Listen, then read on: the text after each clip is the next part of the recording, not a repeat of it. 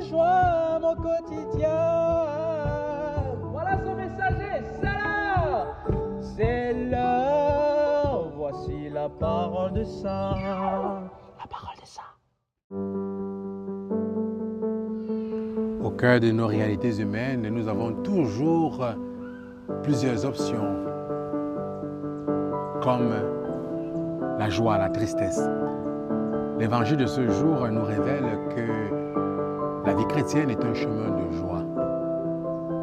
Mais pour que cette joie soit effective et véritable et profonde, le Christ nous révèle qu'il faut demeurer avec lui. Parce que quiconque est avec lui est rempli de joie. Qu'est-ce que cela sous-entend? Cela sous-entend que lorsque nous nous laissons écraser par les épreuves, par les difficultés de cette vie, c'est parce que nous mettons le Christ de côté, soit de manière provisoire ou parfois de manière permanente.